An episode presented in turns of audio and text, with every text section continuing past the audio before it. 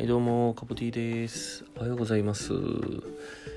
さて、えー、喉がちょっとイガイガ気味の私です。むずいっすね。夜ちょっと寒かったんですかね。なんかあのー、寝る部屋で直でクーラーつけるの嫌なんで隣の部屋でクーラーつけてそこで扇風機的なので風をこっちの部屋に送ってっていう、えー、体勢でやらせてもらってますうち。そういうフローで今やってるんですけどちょっとそれで冷えすぎたのかもしれないですね。ちょっと風邪をひいたんじゃないか疑惑がありますけどもまあやっていきたいと思ってます。これはまあ基本的に思い込みみたいな部分もあったりするんであのあとはこう風邪のウイルスに、えー、を、えー、ぶっ飛ばすっていう気持ちでいると基本的にはぶっ飛んでいくんで基本的には大丈夫かと思います。はい。基本的には。あのなので皆さんちょっと最近なんか夜はちょっと涼しかったりするのでちょっとお気をつけくださいという注意喚起でした。優しい。でえー、昨日ですねあの社内でなんかあのちょっと盛り上がったイベントというかありましてなんかあのみんなの自分の好きなえー、なんていうの漫画とか小説とかの、えー、セリフ、えー、そしてなんかそのシーンとか。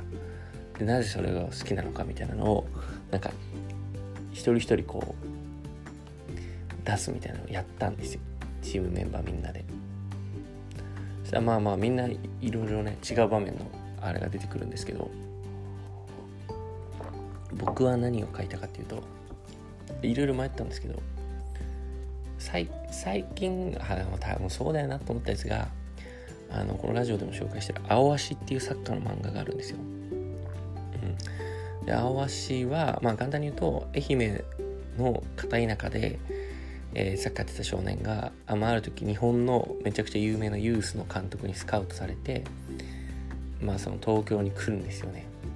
でそこでまあ頑張っていくみたいな話なんですけどすげえ簡単にと。でそこのなんかうん第何話かちょっと忘れちゃったんですけどあのその主人公があの主人公アシトって言うんですけどアシトがなんかそのプロになれる、うん、プロになれるとかなれないとかじゃないみたいな。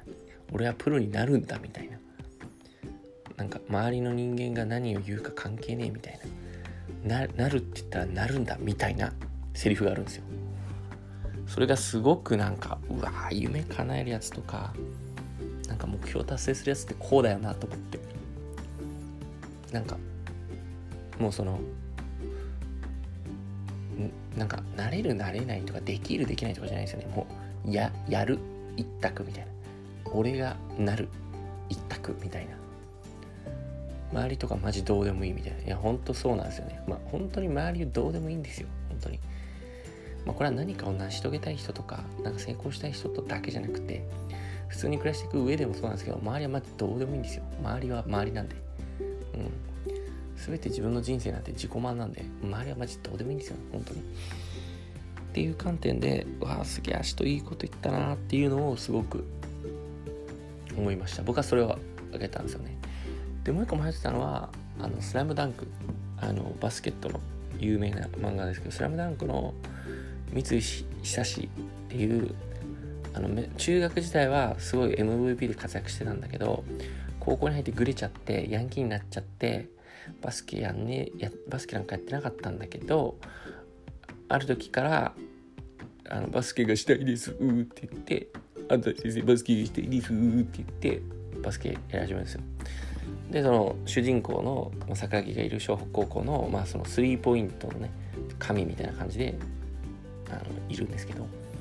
その三井があの最後というかあのその全国大会の山王戦っていう試合があるんですよ。山王ってもう全国で優勝しまくってるめちゃめちゃ強豪、えー、モデルは日本あの実在する能代工業っていう秋田県の高校なんですけど山王工業というところがあってそこと対戦する時にもう三井久志はもうバテバッテなんですよ、うん、バテバテでも腕上がんねえやってなってるんだけどみんな三井にパスするんですよね。でシュート打つんですよ。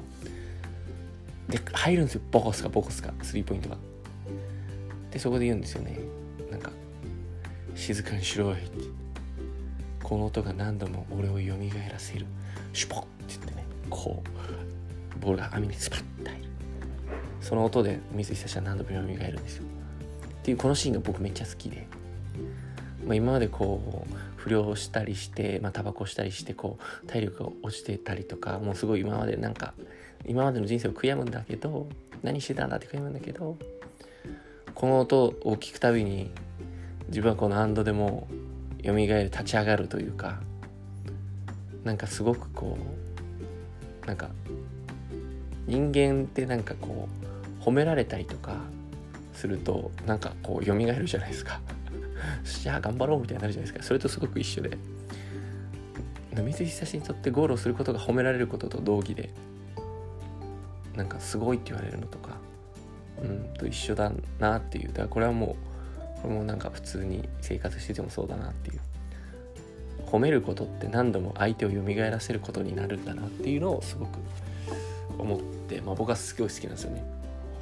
うん、僕も褒めら褒めら褒められて伸びるタイプなんでまあっていうか褒められて伸びるタイプと褒められないで伸びるタイプって逆にいんのっていう叱られて伸びるタイプが多分対応的な感じだと思うんですけど僕は圧倒的に褒められて伸びるタイプですね。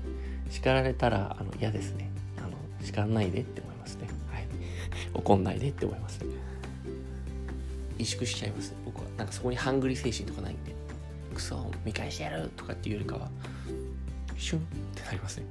あの、ね、猫背に、ね、いきなりシュン猫背ってなる、うん、っていう感じですね。皆さんの好きなキャラクターとか。うん。なんだろう。これは小説とかでもいいんですけど小説の好きなセリフとかでもいいんですけど、